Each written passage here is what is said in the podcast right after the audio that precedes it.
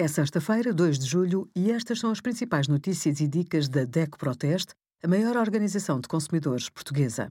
Hoje, em DECO.proteste.pt, sugerimos a análise ao modo de imagem para desporto no televisor, os preços da estadia em hotéis para cães e gatos e os melhores frigoríficos do nosso teste a mais de 100 modelos. Existem várias soluções para transportar os animais de estimação no carro. Caso opte por uma caixa, convém que seja adequada ao tamanho do animal. Se for pequena, pode ir no chão junto ao banco do passageiro ou dos assentos traseiros.